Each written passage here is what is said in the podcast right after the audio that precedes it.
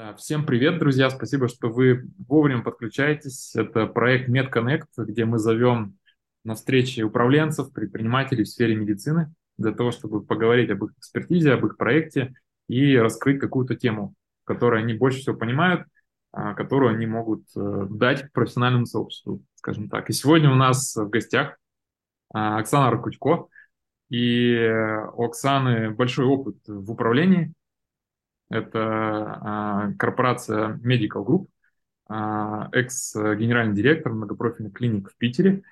А, и мы вот сегодня такую тему затронули, которую ни разу еще в MedConnect не обсуждали. Это финансы в клинике.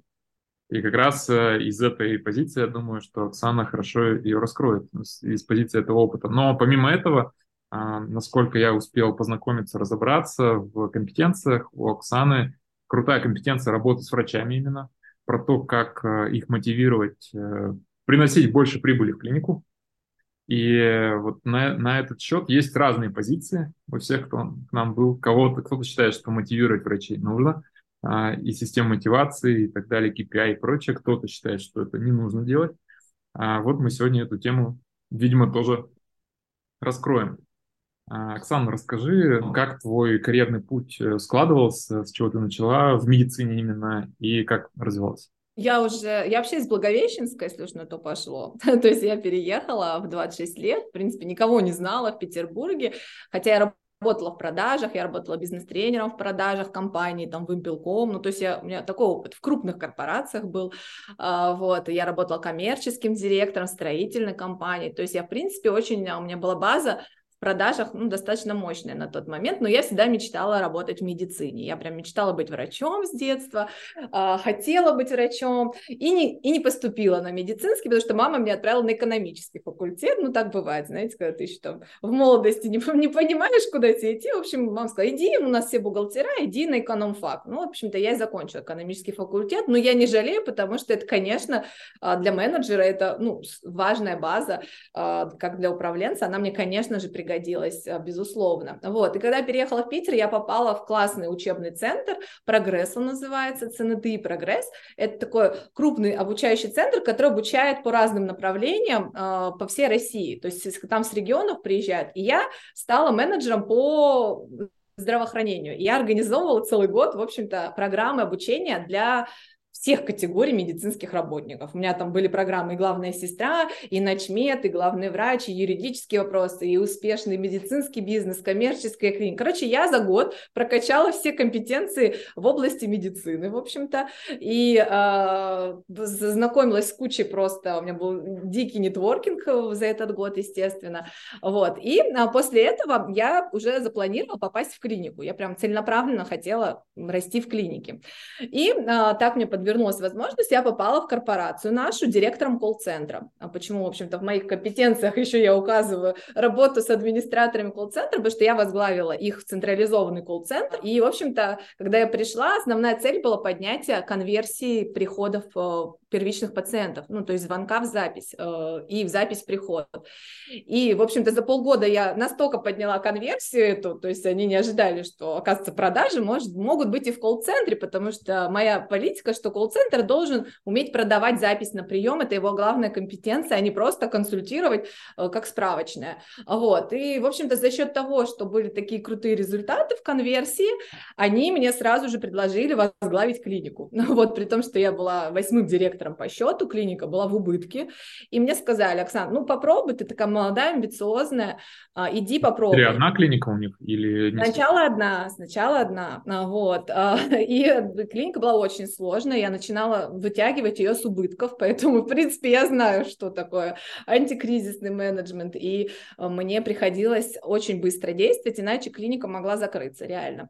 И уже спустя два года моя клиника, вообще у нас корпорация большая, уже через два года моя клиника, которая была вот в убытке, стала лидером по выручке по всей нашей сети, по всей России. То есть она вышла на первое место.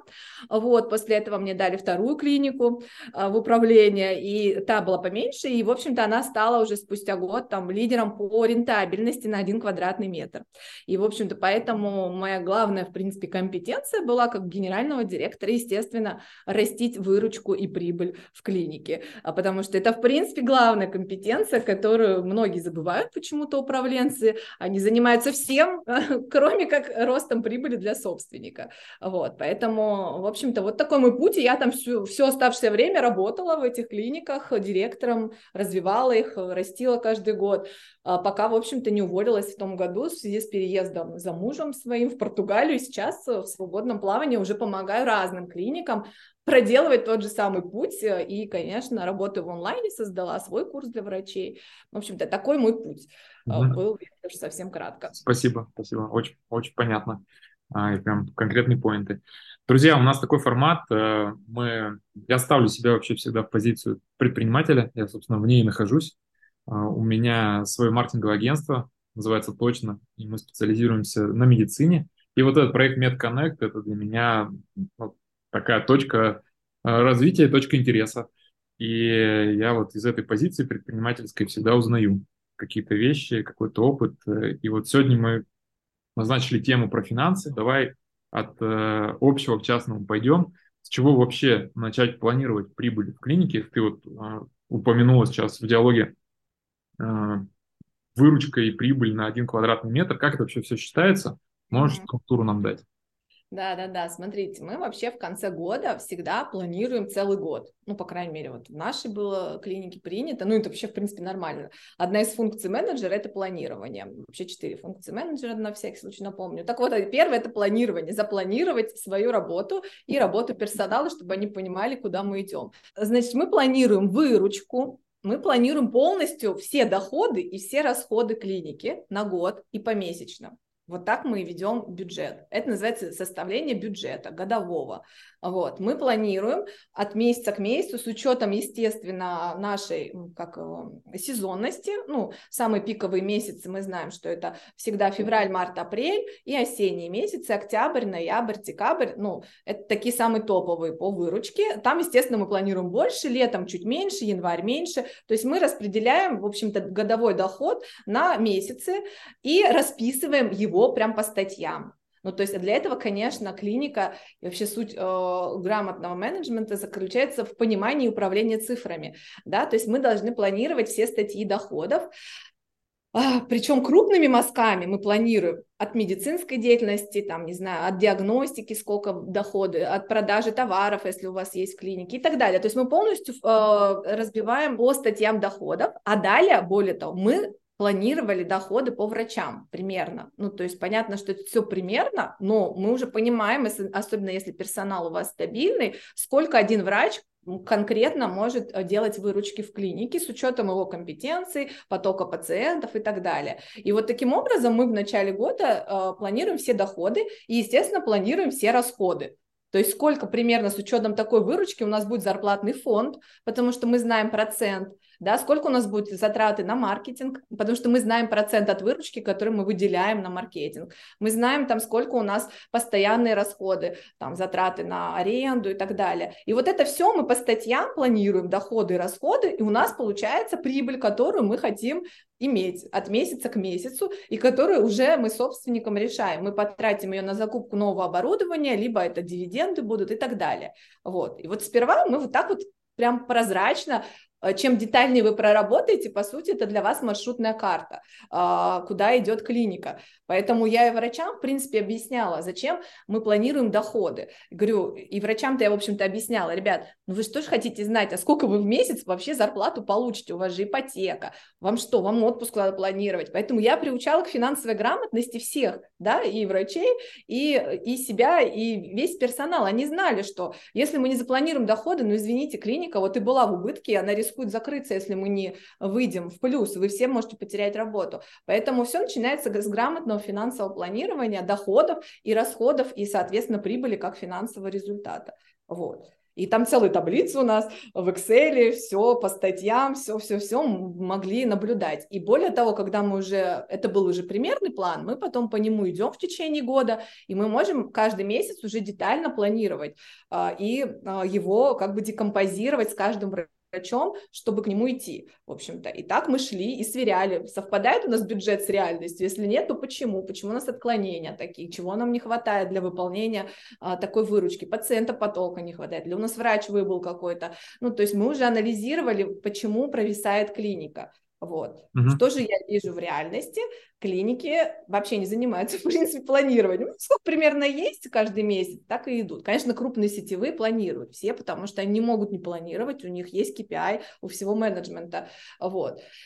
Но маленькие клиники, так я сейчас работаю с э, небольшими клиниками по всей России, вот, я вижу, что клиники не, плани- не занимаются бюджетами, не планируют свои результаты, но если нет плана, ну это как бы как примерно нет карты в навигаторе, куда мы едем вообще, как машина куда должна заехать. Поэтому если вы хотите роста, то нужно иметь свою дорожную карту развития, так скажем. Ну вот клиники разные бывают, э, большие, да. маленькие, мы сейчас еще про это поговорим, но такой вопрос. Вот, например, у меня в B2B услугах uh-huh. мы в финансовом планировании ну, там, держим в фокусе показатель выручка и прибыль на одного эксперта на производстве, на одного маркетолога. Если она растет от месяца к месяцу, мы там планируем э, какие-то методы, чтобы она росла, то мы понимаем, компания работает эффективней, мы, возможно, где-то эффективнее конкурентов, можем дороже покупать себе клиентов, можем больше себе позволить и прочее. А вот э, сейчас э, все-таки хочу зацепиться за квадратный метр. А, ты это упомянула. Клиники... Ну, это был наш внутренний показатель.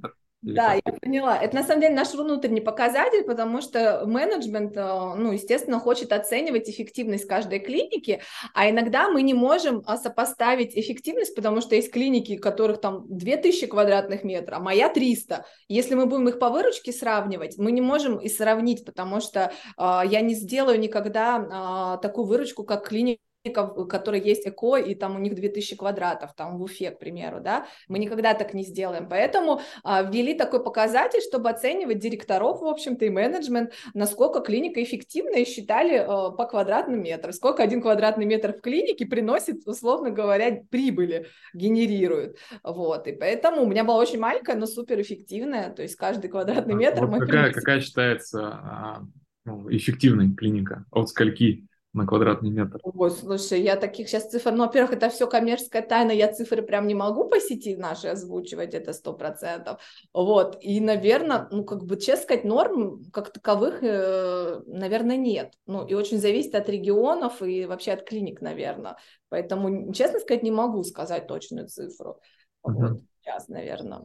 А если спрошу про маржинальность, э, какой показатель э, считается Вообще, нормальным? медицинский бизнес, он честно сказать, низкомаржинальный. Вот я сейчас работаю в инфобизнесе, чтобы мы понимали сравнение, да, и уже даже 15% клиники считается хорошей маржинальностью. Но в идеале, конечно, можно ее достигнуть 25%. Это уже прям хорошая, супер твердая маржинальность в медицине, вот, ну, то есть э, рентабельность, вот, но то, что я сейчас вижу, даже 10% с учетом вот структуры, которую я вижу, доходов и расходов, даже 10, я считаю, уже победа у многих клиник, это правда, mm-hmm. вот, поэтому, когда там хотят открывать клиники, ну вот я сто раз бы просчитала, потому что нужно понимать, что это не высокомаржинальный бизнес, как там, ну, бывает. Вот тот же, говорю, инфобизнес, у меня инфобизнес, рентабельность там 85-90%. Ну, то есть представляете, какой там объем доходов и несопоставимые маленькие расходы в инфобизнесе. Просто это для меня, когда я стала работать в инфобизнесе, я сравнила вот эту рентабельность и думаю, что так можно было? В смысле, а так вообще бывает такая рентабельность? Если у меня такие цифры были космос, именно рентабельности, соотношение доходов и расходов. А вот медбизнес, он настолько сложный в части расходов, а, что там вот уже, я бы сказала, в общем, мои цифры от 15 до 25. Если кто-то делает больше, а я такие слышала, конечно, и 30 я слышала, 35, ну прям респект. Вот. Окей, хорошо. А, ну, такой вопрос, я не знаю, ты все-таки в многопрофильной клинике работала, а, есть у тебя насмотренность такая или нет, но все равно задам.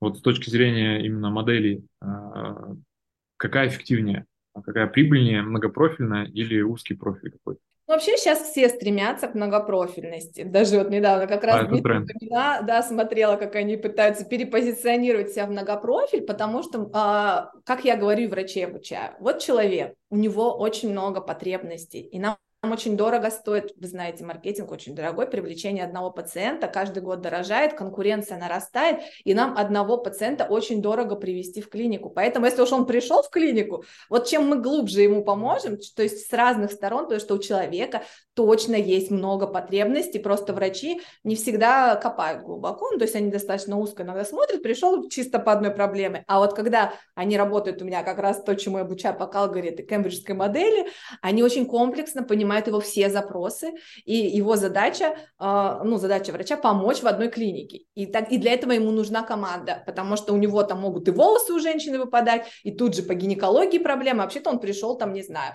жалобы на лишний вес к гастроэнтерологу, ну, к диетологу, например, вот, но у нее есть еще куча сопутствующих запросов, и поэтому, когда врач выясняет, он направляет к смежным врачам не потому, что надо перенаправить, а потому что у человека много потребностей, которым нужно помочь ему решить его проблемы и лучше пусть он решит в одной клинике. И в связи с этим клиники пытаются команду набирать смежных врачей, как раз чтобы удовлетворить все потребности. Поэтому многопрофиль, моем, мне кажется, он эффективнее, потому что человек, он сложная машина, а, сложная система, и у него очень много потребностей, и нужна и диагностика, и эндоскопия, и пятое. И когда вот мы начинаем, ему и то нужно, и то нужно, и то нужно. И поэтому чем больше услуг вашей клиники, тем больше выручка. Позиции маркетинга скажу, что привлекать проще а, на, на какую-то узкую экспертизу. Да, а мы так и вот мы самые крутые в этом на рынке, и у нас продукт именно вот для этого.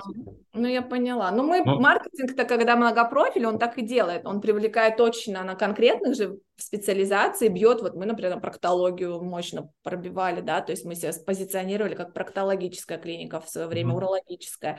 Вот, и мы прям, у нас отдельный там лендинг по проктологии, например, по урологии. Ну, да, да, да. То есть мы как бы этот многопрофиль продвигаем с точки зрения маркетинга, да, очень целевым людям а, своих привлекаем. Но дальше, когда он уже пришел к проктологу, он знает, что у него есть помощники, и колоноскопию может сделать, и гастроэнтерологу сходить, и ко всем. Вот, поэтому с этой точки okay. зрения. Да, здесь согласен, да. Давай тогда про то, как влиять на выручку и на прибыль, какие есть рычаги. А, большой блок с врачами, но давай его оставим потом, потому что мы в него погрузимся. Что еще помимо этого? Да. Я поняла вопрос. Ну, прибыль это что, если совсем на простом языке, доходы минус расходы. Вот. Понятно, что там разные бывает, операционная прибыль, такая сякая, ну, не, не будем грузиться. В общем, и поэтому здесь два направления рычага. Первый рычаг на рост доходов, естественно, второй рычаг на оптимизацию расходов. Вот. И вот когда вы два рычага одновременно тянете, э, то у вас растет прибыль. Вот.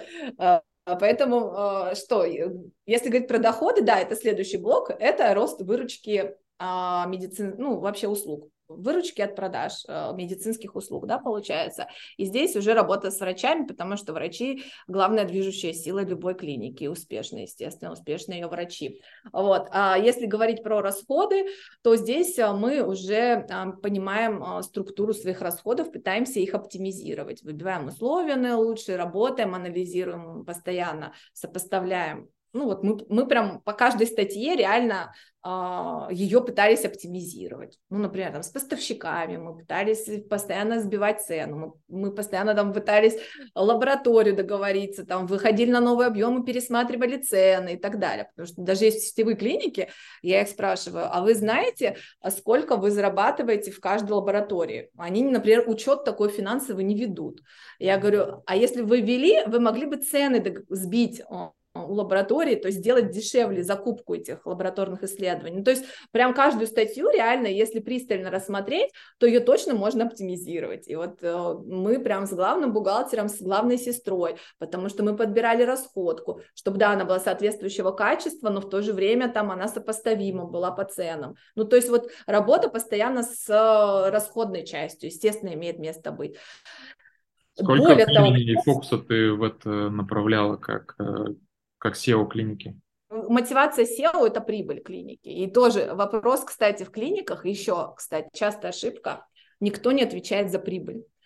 Ну, я спрашиваю, прихожу в клинику, кто отвечает за прибыль? Ну, понятно, что собственнику это интересно, вот по ходу одному собственнику часто это интересно. Все остальные, главный врач, вроде медицины занимается, управляющий какими-то административными расходами. Ни у кого нет мотивации на прибыль. И как только нет ни одного человека в клинике, кто руководит и занимается прибылью, то прибыль уходит из фокуса внимания. Поэтому если вы хотите наращивать свою именно прибыль, не выручку. Выручку мы можем, вон, распродажу устроили, цены снизили, вот вам выручка выросла. Но вопрос, вырастет от этого прибыль? Не вырастет, не всегда. Вот. А, как это, не путать, а, я всегда говорю на своих лекциях, не путайте жир с мышцами. Жир – это выручка, Мышцы – это прибыль. Это совсем две разные понятия. И, и поэтому руководителям нужно повышать свою финансовую грамотность, потому что они вроде над выручкой работают, а что там с прибылью творится, непонятно. В общем-то, ну, с чего начать? Кто отвечает за прибыль в клинике? Вот кроме шуток, это прям проблема, я с разными клиниками работаю, никто не отвечает. Я говорю, а управляющий за что отвечает? Ну, он там административное расписание, чтобы картриджи, короче, какая-то такая административная работа, но он за прибыль не отвечает, он даже в коннекте с врачами не всегда бывает. Вот. Главный врач, спрашиваю, окей, главный врач за прибыль отвечает? Нет, главный врач отвечает, ну, чтобы контроль качества, чтобы у нас там все было у врачей, там заполнено, документация, безопасность и так далее. И, короче, в итоге остается, что никто не отвечает за прибыль. Вот. И когда она становится неподконтрольной, то ей и не занимаются. Вот у меня был четкий фокус на прибыль, поэтому я занималась тоже к частым ошибкам. И главный рычаг прибыли – это правильное ценообразование услуг. Мы mm. сейчас, я, какая главная ошибка, коллеги, кто слушает – цены ставятся просто так, ну, в средней по рынку примерно. А то, что у вас такая структура расходов, что эта цена не позволяет покрыть ваши накладные все расходы и не закладывает вашу маржу, вот клиники недозарабатывают из-за неправильного ценообразования. Вообще-то ценообразование должно идти э, в соответствии с технологической желательно картой и знать, сколько себестоимость каждой услуги конкретной. Вот, объясню в пример, чтобы вы все понимали когда я разобрала вот так вот э, структуру одной услуги, например, изготовление ортопедических стелек. Ну вот у нас была крутые стельки, фармтотикс, генерировала мне классную выручку, внимание, потому что они стоили там 7 тысяч, одна стелька, ну стельки, ортопед делает, которые. И вроде казалось бы, врач доволен, он продает, выручка идет, но с каждой проданной стелькой у меня убыток 1000 рублей.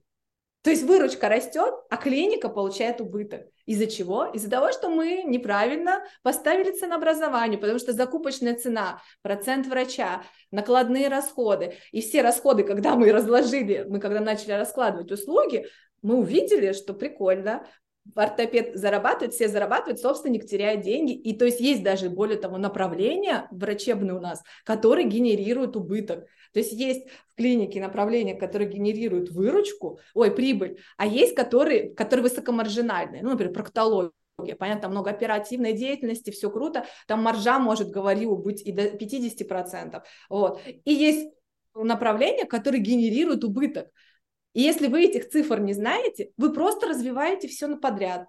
В то время как клиника должна развивать такие услуги, которые приносят ей наибольшую маржу, прибыль приносят. И вот когда она понимает эти цифры внутри своей клиники, она делает фокус на развитие прибыльных услуг, а не просто всех подряд, вот лишь бы врачей загрузить, как мы видим. Ну вот все есть услуги, линейка у нас есть, давайте все развивать. А то, что у вас конкретно услуга может генерить убыток, об этом не задумывается. И поэтому главное – это правильное ценообразование.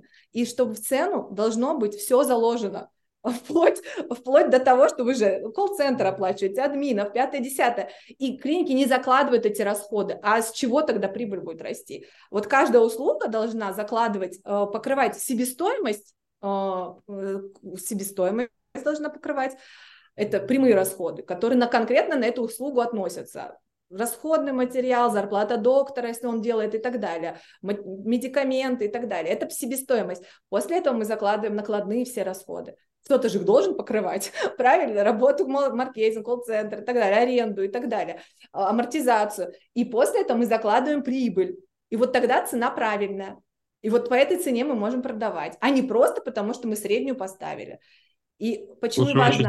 Очень интересную тему мы затронули прям. А если у тебя такой, ты сейчас консультируешь клиники, если у тебя такая услуга, посчитать от фин-модели, э, разложить это все на услуги и, и посчитать ценообразование. А, это на самом деле сложный процесс. Я сейчас работаю да, в паре со своим а, финансовым директором, на самом деле. Мы сейчас даже, более того, разрабатываем вот такую модель учета финансового, потому что все эти цифры просто так с неба не возьмешь. Их нужно вести учет, относить расходы на услуги на каждого врача понимать состав доходов врача, сколько он на консультациях зарабатывает, сколько он на диагностике, сколько на лечении и так далее. Вот этих цифр вообще мало кто знает. Вот, и поэтому можно сказать, да, я оказываю такие услуги, но вот сейчас как бы в процессе проектирования мы такой финансовой модели с нашим финансовым директором как раз, э, чтобы помогать клиникам, особенно небольшим, потому что они вообще не ведут учет.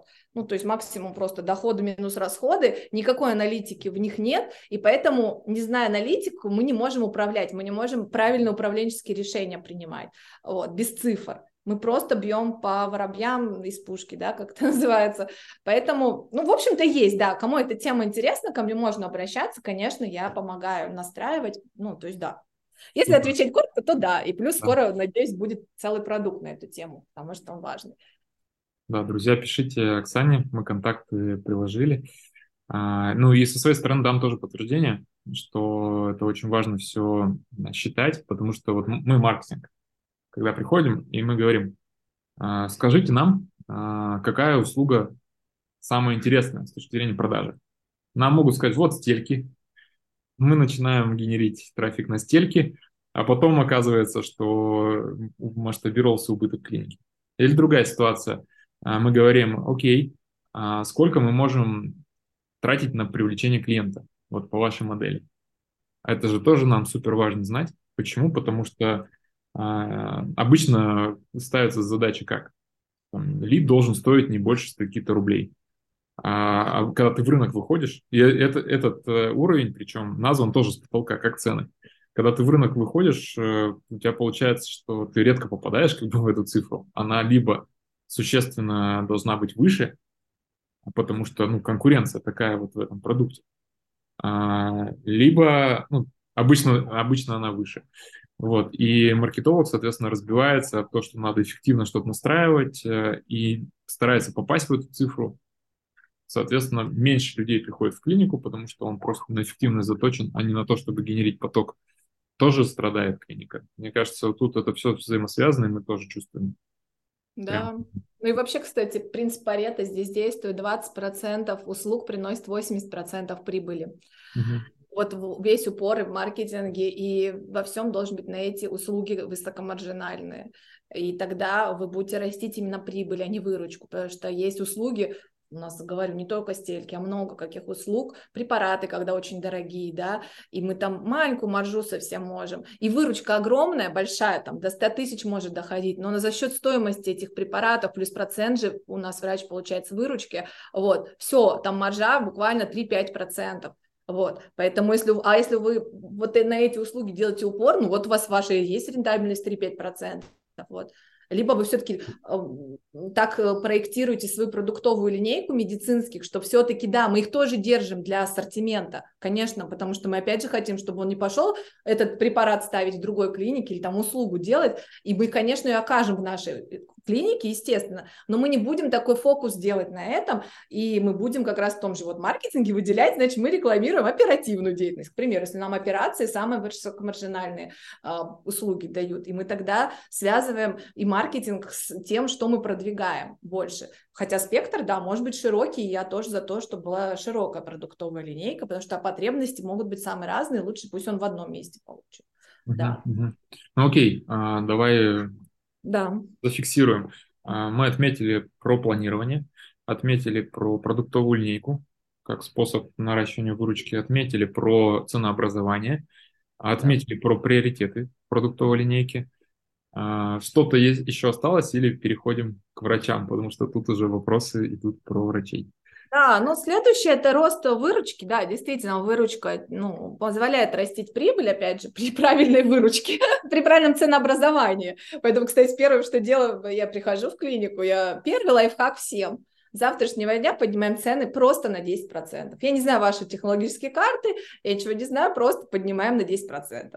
И это уже, вау, дает прирост выручки. Ну, потому что инфляция. И всегда я спрашиваю, вы давно вообще цены пересматривали свои? Кто-то там годами их почему-то не пересматривает. У нас расходка уже сто раз выросла, у нас вообще все поменялось в России, а мы все по тем же ценам работаем, ну, чтобы вдруг пациентов не потерять. Поэтому первый лайфхак – поднять цены. Вот. Ну, а второе, да, можно перейти к выручке выручки, к росту выручки, который приносят врачи, естественно, если особенно правильная цена, будем предполагать, что вы правильно все ценообразовали, теперь задача реализовать все эти услуги по тем ценам, который вы просчитали правильно. А, что, э, что здесь? Какой у вас вопрос интересует? Как, как наращивать выручку?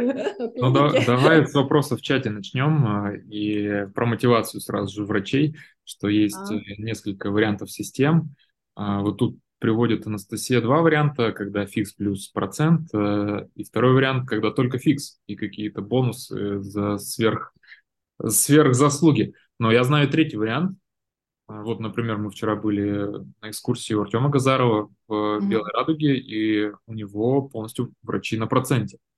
Вот э, какая модель э, наиболее эффективна? Что ты скажешь про все три модели? А самое главное для меня, чтобы врач понимал свою мотивацию и был замотивирован. Вот, для меня это самое главное. Здесь все имеет место быть. У нас были тоже смешанные схемы разные сам на самом деле для разных направлений, специали... специализаций. А, вот, и я с клиниками сейчас работаю, тоже каких только мотиваций я не не видела, очень разные, потому что у кого-то еще ДМС есть, у кого-то ОМС, поэтому там вообще такие схемы сложные, но для меня самое главное, простая, понятная схема для врачей должна быть. Чтобы врач легко, вот я на своем курсе обучаю врачей понимать э, свой доход. То есть я их учу, и, во-первых, я их первым делом отправляю узнать свою мотивацию, потому что врачи не знают своей мотивации. Вот э, очень многие не знают, реально. Ну, я в среднем получаю там, ну, 70, 80, там, 100, ну, ладно. Я говорю, окей, а какое, какая мотивация? Процент у тебя что? От чего? От каких услуг? Есть ли от анализов процент? Есть ли от того? Не знают клиники даже цель, целенаправленно так делают замухленно схемы мотивации, что врач почему-то не посчитал. Хотя я вот считаю, я убеждена, все должно быть максимально просто и прозрачно. Чем проще, тем лучше. Вот врач знает, что он со всего получит, ну, возьмем 20%. Он знает, он хочет 200 тысяч зарабатывать, значит, ему нужно выручку миллион сделать. Все, все понятно. Делай миллион, у тебя будет зарплата 200 тысяч. Все. Схема простая. Короче, мне главное, чтобы врачу было понятно, и чтобы это входило э, в структуру, опять же, фонд оплаты труда не превышал там э, параметра, который будет нам рентабелен. Ну вот, что некоторые, если ваш фонд больше там 50%, больше 55%, все, это очень рискованно, особенно если вы в белую работаете. Вот. Э, поэтому и для меня, поэтому чем проще, тем лучше мотивация. И, ну, какая-то бонусная часть, я все-таки за бонусную часть. Почему? Потому что ну, может, я так привыкла сама, потому что я хочу влиять на свой доход. Врачи тоже хотят влиять. Ну, он же учится, он работает. У него может быть много пациентов, он должен больше получать. Почему врач на окладе, который принимает 5 э, пациентов, должен столько же получить у кого, кто старается, ведет личный бренд, э, возвращаемость, над отзывами работать, получать такой же оклад. Потому что все к нему ломятся, например, а к второму не ломятся, но у них у всех одинаковый оклад. Ну, несправедливо. Я короче, считаю, что мотивация должна быть супер справедливой и супер мотивирующей врача э, на развитие. И вот тогда, если у вас есть понятная мотивация, прозрачная, и врач ее понимает, вот возвращаясь к следующему, как врачей мотивировать на развитие. Мы все люди, у нас все есть базовые потребности, врачи хотят жить достойно, они хотят зарабатывать, чувствовать свою значимость, и что они не зря вкладывают кучу денег в обучение бесконечное, вот. И поэтому врач должен достойно получать. И я с врачами, в общем-то, прям как директор постоянно вела беседу. А ты сколько хочешь получать? Миллион, 200 тысяч, окей, у нас мотивация такая, к примеру. Значит, выручка твоя должна быть вот такая. Давай думать, сколько нам нужно пациентов, то есть какой у меня средний чек, чтобы сделать такую выручку. Вот. А, какие услуги будем предлагать. Может быть, нам надо hard skill ы прокачать, манипуляциям обучиться, оборудование закупить, чтобы выручку эту сделать такую. И вот мы с каждым врачом прописываем дорожную карту развития от точки А, ну, например, сейчас он делает выручку, я знаю, 300 тысяч, зарплата у него там 30 тысяч, ну, формально. Я говорю, сколько хочешь? Хочу 150-200 тысяч. Круто, я тоже хочу, я тебе помогу как директор этого сделать. Я дам тебе пациентов, оборудование есть и так далее. Научу общаться с пациентами. Все, и мы с ним ставим план, такой-то, для этой зарплаты у тебя должна быть выручка при текущей мотивации вот такая. И дальше мы эту выручку как раз декомпозируем. За счет чего? Мы знаем, что у нас стоимость приема такая, при консультации максимум может быть тысяч на 200, следовательно, 800 тысяч до миллиона мы должны на чем-то другом зарабатывать, на операциях, манипуляциях, лабораторках, на чем? Ну, то есть, либо растить стоимость консультации и так далее. То есть, мы полностью, врач должен понимать вообще финансы свои. Тогда он замотивирован, и, и за счет чего он должен их заработать. Просто так сказать, сделай миллион, ну что, в смысле, на чем я буду делать? Они понимают, даже врачи не понимают, и они вообще плохо с цифрами, это и не их задача, поэтому есть задача менеджера а, поговорить, а, ну, перевести медицину на цифры где-то, вот. И и, и все только экологично, как я говорю. Мои все продажи не только экологичные, это в смысле, только то, что нужно пациентам, то, что, во что верят врачи. То есть я против того, чтобы заставлять врачей там вот это гнаться за выручкой э, и делать то, что не нужно. То есть все мои ученики об этом знают, все. О том, что я говорю, что мы предлагаем только исходя из потребностей пациента, предлагаем да, ему то, что нужно, по тому прайсу, который у нас есть, доносим ценность до него, закрываем возражения, если вдруг есть, объясняем, почему у нас такая цена вдруг выше по городу. Мы закрывали, у нас реально выше было лечение там геморроя э, по Питеру, вот, но мы закрывали это возражение, что у нас есть гарантия, пятое, десятое, но этому нужно учить врачей конечно, как общаться с пациентами. Вот. И тогда пациенты были счастливы, им помогали, им объясняли, они оставались, поэтому они пишут отзывы и так далее. Ну и, и растет поток пациентов. В общем-то, вот. это и есть основа вот этой моей формулы успешного врача, вот, что, вообще вот говоря про формулу, то есть, что я делала врачей успешными, чтобы они классно зарабатывали экологично, во благо пациентов, служили им с заботой, с любовью и так далее. Это вообще полная моя философия, что я, мы для пациента, вот. А деньги, они как бы приходят при правильном просто экономике, при грамотном менеджменте, деньги, они будут и так, потому что у вас правильное ценообразование для начала, вот, а, и врач-профессионал и поток есть пациентов. Вот. И успех врача из чего состоит? Вот как раз формула. Вообще все очень изи, просто. Первое, хард-скиллы, его медицинские знания. Он прежде всего должен быть крутым врачом, супер крутым, да, чтобы у него были медицинские знания. Второе – это его навыки коммуникации, софт-скиллы, как раз чему я обучаю, я не обучаю медицине. Вот. А, э, третье – это его личный бренд, репутация, отзывы, поток пациентов. Ну, то есть что продавать, как донести ценность, это общение, безусловно, важно. Третье, чтобы у тебя был поток пациентов, это твой личный бренд, репутация. А четвертый блок – это мышление, над которым я занимаюсь тоже. Страхи, я боюсь навязываться, и вообще как я предложу, поэтому я сэкономлю ему деньги. Ну, вот эта вся тема про страхи врачей, а, это то, с чем я тоже работаю постоянно. И вот когда мы четыре составляющие врач прокачивает, он себя ценит, он знает, что он делает, он не, не идет против своей совести, у него нет личностного конфликта, что на него давит там руководство, он знает, на что он делает, какие услуги предлагает, у него есть поток пациентов, он классно общается по кембриджской модели, выявляет его запросы, удовлетворяет запросы, все, вот весь успех врача и выручки.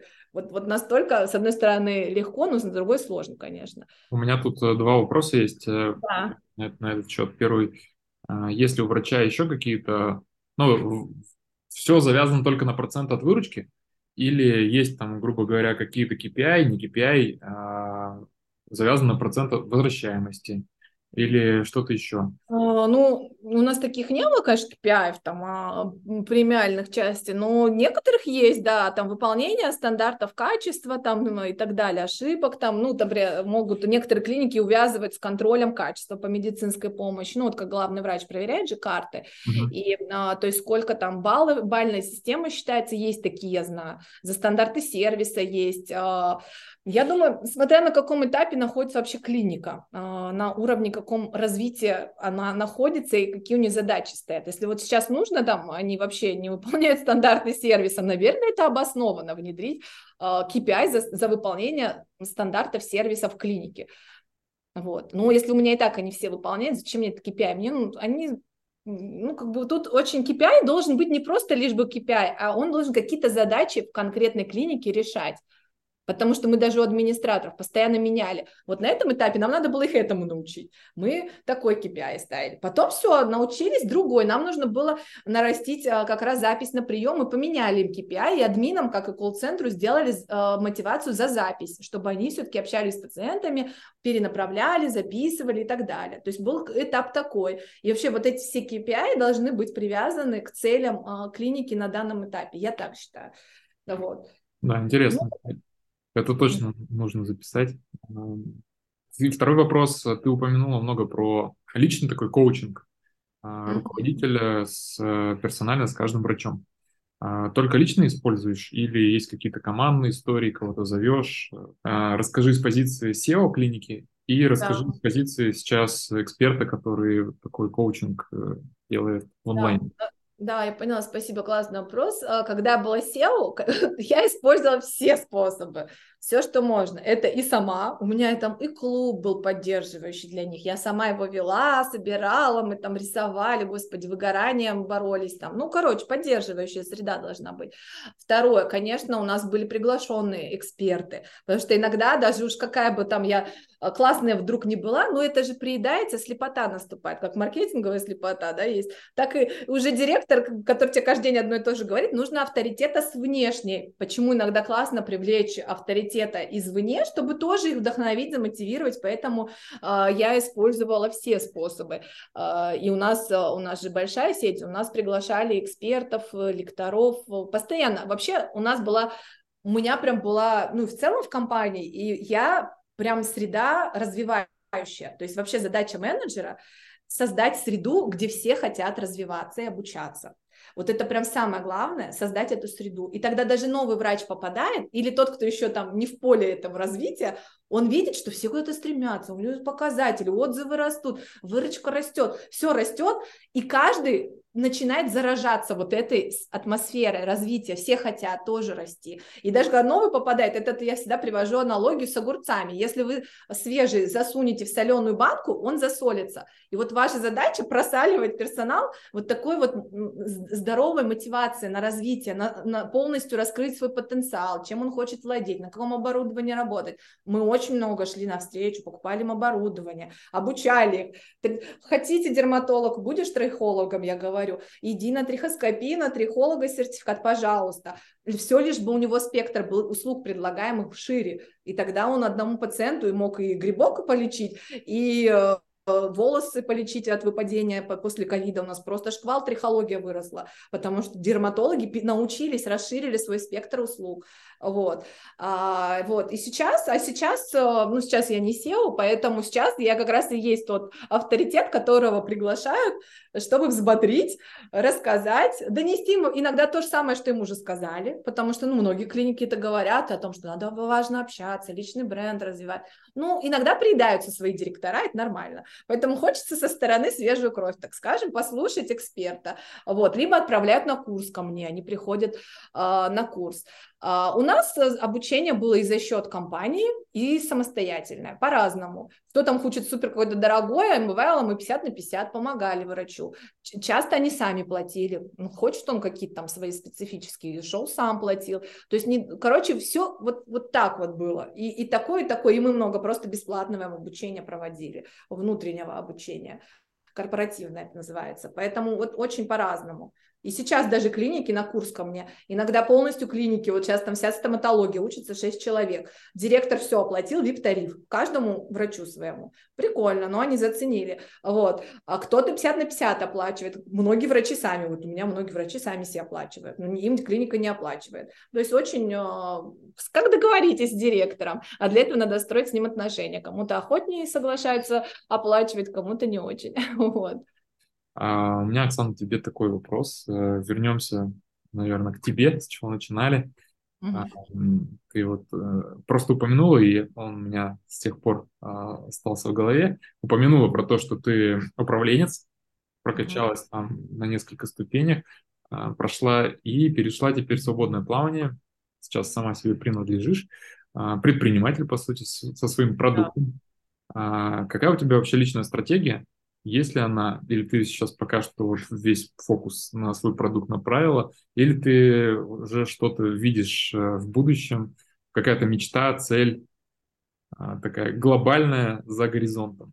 Ну, вообще, моя сейчас стратегия – это рост э, моей известности, популярности, и мне очень это нравится. Мне, я поняла, что вот сейчас у меня курсы идут, э, и чем больше людей, ну, я прям заряжаюсь. То есть я сама энергетически как-то расту, трансформируюсь, и мне хочется расширять и доносить свои ценности до большего числа людей, до врачей и до руководителей, потому что я все про любовь, про менеджмент с любовью, это моя философия с искренней заботой о сотрудниках, поэтому я хочу еще расширить свою торговую линейку, сделать обучение для менеджеров, передавать именно свой опыт, как раз свое видение, вот это поддерживающий менеджмент. У меня вообще весь мой стиль, он был поддерживающий, развивающий, не, не директивный, не какой-то там, да, вот. И мне очень хочется эти идеи как можно большему числу людей донести до врачей, с одной стороны, а вторую для, до менеджеров. Вот, поэтому моя сейчас стратегия – это развитие моих социальных сетей, выйти вот хочу на YouTube, Яндекс.Дзен вчера завела, буду там публиковать, развитие а, вот, а, хочу вот это развивать, ну и делать какие-то свои продукты, коллаборации. Я, в принципе, вообще очень готова к, всегда к, к любым партнерствам, коллаборациям. Я очень гибкая, поэтому, знаешь, ко мне каждый раз какие-то приходят, и поэтому моя стратегия... Вот в целом стратегия такая, но я всегда открыта к новому и говорю, мир, я открыта. Супер. Хорошо, а к таким чаще всего миры приходят с такими да. историями, и все получается. А, давай по вопросам пойдем. Давай, давай. Вопрос про стратегию управления сетью. Я не знаю, насколько он к тебе, каковы особенности. Ты, насколько я да. услышал, у тебя было две клиники в управлении, да? Да, у меня было две клиники, но сеть, конечно, управляет э, какая-то верхушка, управляющая компания, к примеру, да. Э, и, конечно, особенности какие? Ну, то есть координация и внедрение стандартов одинаковых э, по каждой клинике. И для этого вот должен быть какой-то, условно говоря, центр, да, который будут э, одинаково пытаться внедрить и работать с, с каждой клиникой, с, с каждым, например, управляющим в отдельности и вместе, то есть чтобы была единая политика. Ну, а что там, какие особенности? Ну, вот наличие вот этого органа, который будет управлять, либо люди, которые управляют а, уже всеми управляющими, например. Там много, на самом деле, естественно, на особенности, как даются задачи, как они поднимаются и снизу вверх, как идет декомпозиция, наоборот, а, ты уже планируешь на всю сеть, сеть должна принести, там, 100 миллионов, это клиника 10, это 15, это 30 и так далее, ты уже управляешь менеджерами, так скажем, вот я сейчас с одной сетью работаю, там, да, там ты управляешь менеджерами уже, вот, э, там уже другая стратегия, там ты, когда один врач, ты упра... Ой, директор, ты управляешь врачами, тут ты управляешь менеджерами, это уже другой стиль управления здесь э, получается. Ну, в общем, да. Ну, вот у меня была в медконнекте Людмила Морозова. У нее под управлением а. несколько клиник в Москве. Ну, у нее три, да. Она моя коллега, да, да, очень классный директор тоже, Людмила, да. Она тоже рассказывала про то, как э, общая стратегия сети декомпозируется потом да, в каждую да, клинику, да. и что внутри каждой тоже разрабатывается стратегия. Вот да, да, да. Окей, хорошо. А, какая лучше система а, все-таки эффективнее? А, обучение сотрудников, когда 50 на 50 или а, какая-то другая? Когда, ты платишь полностью ну, за, за сотрудника, да, это да. проходит? Смотрите, знаешь, как бы я ответила на этот вопрос? Вот когда врач классный, и он а, прям реально лоялен к компании, и делает что-то такое, у него есть какая-то мечта пройти обучение. Ну, как бы. И вот мы ему, когда дарим то, что он реально хочет, вот это круто работает. Тогда он прям ценит, что руководитель ему выдает э, возможности еще лучше развиваться, и врачи это очень ценят на самом деле. А, но когда нам нужно, как директор, чтобы он что-то прошел, вот здесь, если он не хочет, иногда вот я встречаюсь в корпоративном обучении, что они даже не ценят иногда это. И когда врач сам заплатил свои деньги, вот, например, на формуле, у меня есть, есть чем сравнить. Ко мне врачи приходят, на, сами платят деньги, и есть корпоративное обучение, когда приглашает клиника, и тот и тот нужен формат, потому что, да, задача у сети есть. Но вот те, которые ко мне приходят на меня, на мою формулу, это просто, они отрабатывают свои деньги, они хотят, они прям стараются, они только кембриджскую внедряют, в чате пишут. Короче, они более замотивированы отработать свои деньги. Вообще, когда ты сам куда-то вклад, так наша психика просто работает. Если ты за что-то заплатил, для тебя это априори ценное становится. Поэтому если а врачи понимают в клинике и готовы платить, у них есть деньги, то в идеале, конечно, круто, что если он тоже будет платить. И 50 на 50 – это такая готовность врача вложиться, и клиника вроде показывает свою лояльность, что я тебя тоже хочу развивать. Поэтому 50 на 50 тоже классная история. Поддерживаю. Да. Идем дальше. Возможно ли выстроить прибыльную стратегию развития медицинского центра а, без хорошего маркетингового исследования, только на интуиции руководителя? А, я бы сказала, возможно, если у вас работают врачи с личным брендом и придут, приведут поток пациентов. Ну, то есть, а, если вы берете, вот есть такие у меня клиники, которые собираются компания из звездных врачей, у них есть свой поток пациентов, у них даже маркетинга как такового нет, они все работают на своих потоках. Может, и они успешно работают. Вот. Ну, правда, такие врачи сразу процент хотят слишком большой, естественно. Вот. Но это имеет место быть. Ну, конечно, в идеале хороший маркетинг должен быть. вот. Хорошая упаковка, маркетинг, известность, репутация. Кто-то должен за этим следить. Поэтому только на интуиции, ну, интуиции, конечно, маловато, наверное, я бы сказала, важно. Это, это рулетка, да? Да, это как-то рулетка, поэтому надо исследовать. Здесь я дам подтверждение с, со своего опыта тоже, что а, что такое вообще маркетинговое исследование, можно чуть-чуть раскрыть а, да. лично для нас. А, для, например, кейс стоматология и стоматология через дорогу. И, mm-hmm. казалось бы, обе клиники предоставляют одни и те же услуги, но у них разные совершенно клиенты, совершенно разная выручка, разные результаты и так далее. И вот мы всегда называем а, такое погружением в продукт, а, этапом погружения, или кто-то называет это исследование, аудит, аналитика, стратегия, вот это все сюда на первый этап относится. А, это изучение ключевой компетенции компании. Почему в эту клинику люди приходят? Например, в одной стоматологии может быть э, прокачан личный бренд э, руководителя, там, главврача или кого-то еще, у другой этой составляющей нет. У другой, может быть, э, цены лучше. А у одной там импланты, у другой, я не знаю, да. какое-то какая-то диагностика и профилактика. Вот, поэтому вот это точно то, что нужно с маркетологом, в чем нужно синхронизироваться, чтобы он понимал, как привлекать в вашу клинику клиентов. Следующий вопрос. Какая лучшая мотивация работает э, для врачей, медсестер и администраторов? Ну, тут мы на него уже частично отвечали. Насколько ну я... да, по врачам понятно, чтобы она была прозрачной, я бы сказала, мотивировала их а, на то, что вам нужно, потому что иногда они говорят, а чего у нас никто не продает лечение, потому что у вас а, мотивация только от консультации. Врачу, в принципе, все равно не замотивирован, он только получает классный большой процент с приемов.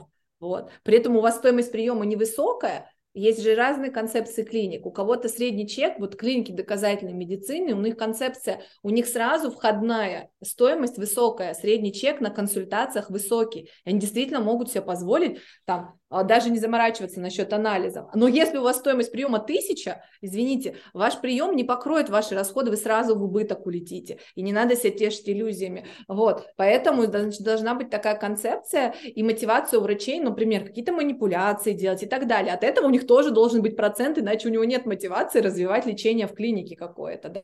Да, руками делать, работать. Он просто может, даже есть такие клиники, они их проконсультируют здесь, а уводят в другую клинику, чтобы там прооперировать, потому что там у них есть процент с операцией, а в этой нет. И я это говорю, а почему у вас нет процента? Они уводят, врачи будут оперировать там, где им заплатят с этой процент. Поэтому ваша мотивация у врачей должна мотивировать э, врача оставаться в этой клинике, делать весь спектр, все, что у вас есть в клинике, в этой клинике, и он должен ее знать, она должна быть посмотреть в любой момент, сколько у меня выручка, она должна где-то, вот говорю, в системе, там, в, э, в информационной отражаться, чтобы он даже мог ее посчитать, он мог знать ее, и тогда у него будет вообще мотивация развивать свои hard skill ы, там, soft skill ы и так далее. Вот. У медсестер, у админов там, конечно, все попроще, там, как правило, у них есть почасовая ставка, либо оклад какой-то, и все равно я за то, чтобы у них была хотя бы какая-то бонусная часть, чтобы можно хоть как-то ими управлять было.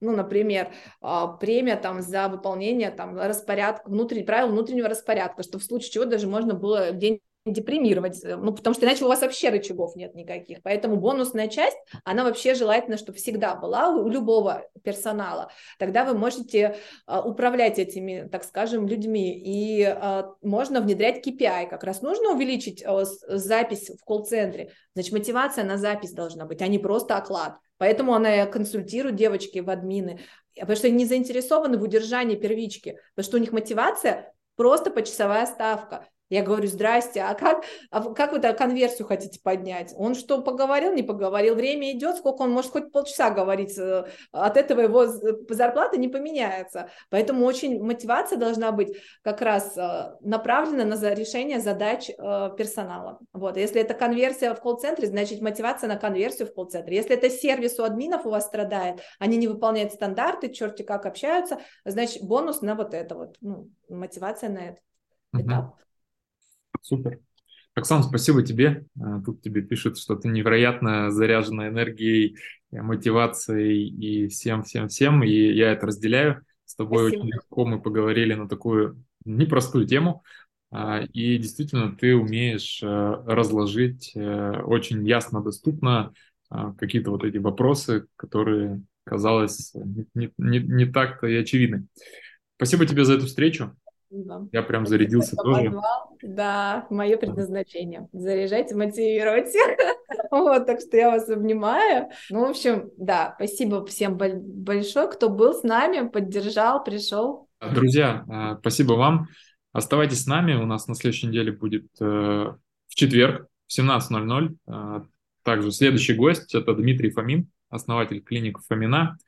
Ну и дальше уже смотрите за анонсами у нас в телеграм-канале. Приходите регулярно, рад всех буду видеть. Хорошего вечера, всем пока-пока. Все, пока-пока, до свидания.